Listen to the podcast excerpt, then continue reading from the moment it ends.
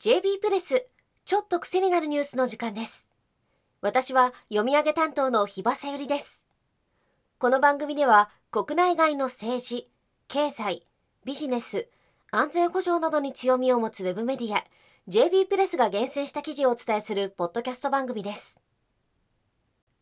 今日の記事は第3次オイルショックの可能性とそれに伴うインフレ型の強行について。タイトルは迫る第3次オイルショックとインフレ型強行あなたの資産はどう防衛すべきか。書き手は相場研究家の市岡茂雄さんです。オイルショックは1970年代に2回起きました。具体的に言うとイスラエルとエジプトをはじめとするアラブ諸国による第4次中東戦争に端を発した1973年とイラン革命を機に始まった1978年の2回です。同じような石油危機がまた起きるリスクがあるということです。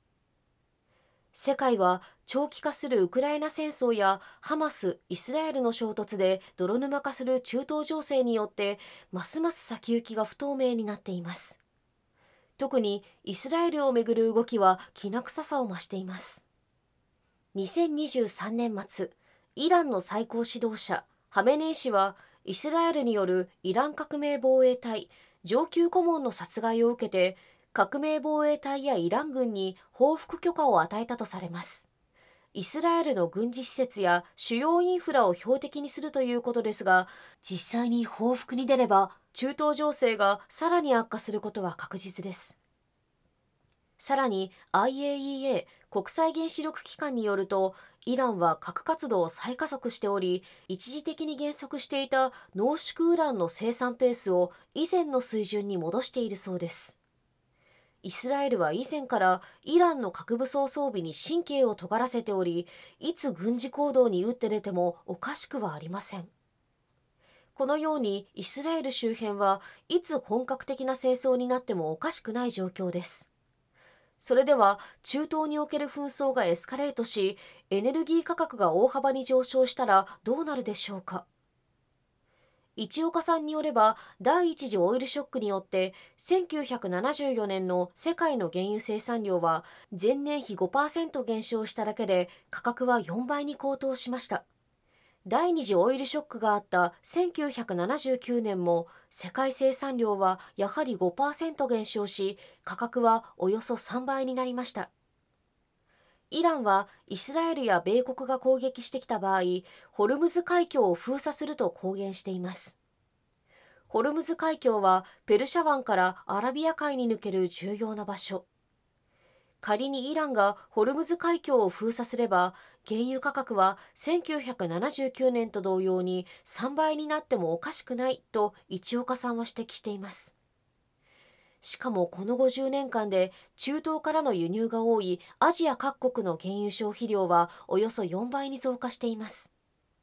今中東戦争がエスカレートし本格的な戦争に発展したら日本は中国などとの間で原油の争奪戦が起きて価格以前に原油の量的確保が難しくなるかもしれません。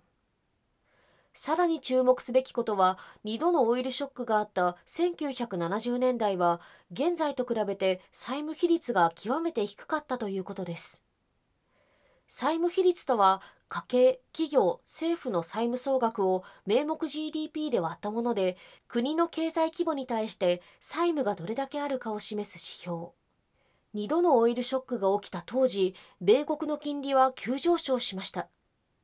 当時と比べて現在の債務比率ははるかに大きいことを考えれば第3次オイルショックが起きれば金融市場に与える影響も極めて大きなものになります。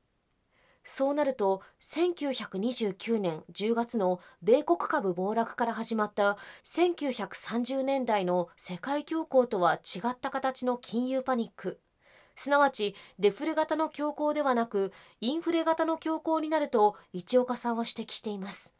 お金の価値が失われる一方で必需品を中心とした物の価値は高まるということですこの場合、最も打撃が大きい資産は債券や預貯金であり、最も価値が高まるのは石油や食料といった必需品や貴金属に代表される実物資産になります。それでは株式はどうかといえば、当初は金融上昇が嫌気されて下落するでしょうが、時間の経過とともに株価は物価に連動する形で急騰すると市岡さんは見ています。実際に超インフレ国として有名なアルゼンチンの株価は昨年4.5倍に上昇しました。これはその実例でしょう。市岡さんは記事の最後に投資の神様と言われるウォーレン・バフェット氏の例を出して今後の相場に警鐘を鳴らしています。米投資会社バークシャー・ハサウェイを率いるウォーレン・バフェット氏は株式の比率を落としキャッシュを積み上げています。その一方で米国の石油ガス大手オクシデンタルペトロリアムの株式を3割弱まで買いました上に、究極の資産関連株ともいえる日本の商社株を大量に保有しています。これはバフェット氏が原油高騰を引き金とする超インフレの到来に備えているとしか思えません。このように書いています。新年早々不吉な予想ですが、今の状況を考えると悲観的の一言では済ますことはできそうもないですね。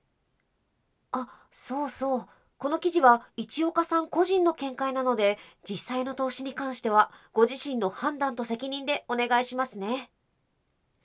JP プレスにはマネーや経済に関する独自の視点の記事がたくさんありますので、ぜひ遊びに来てくださいね。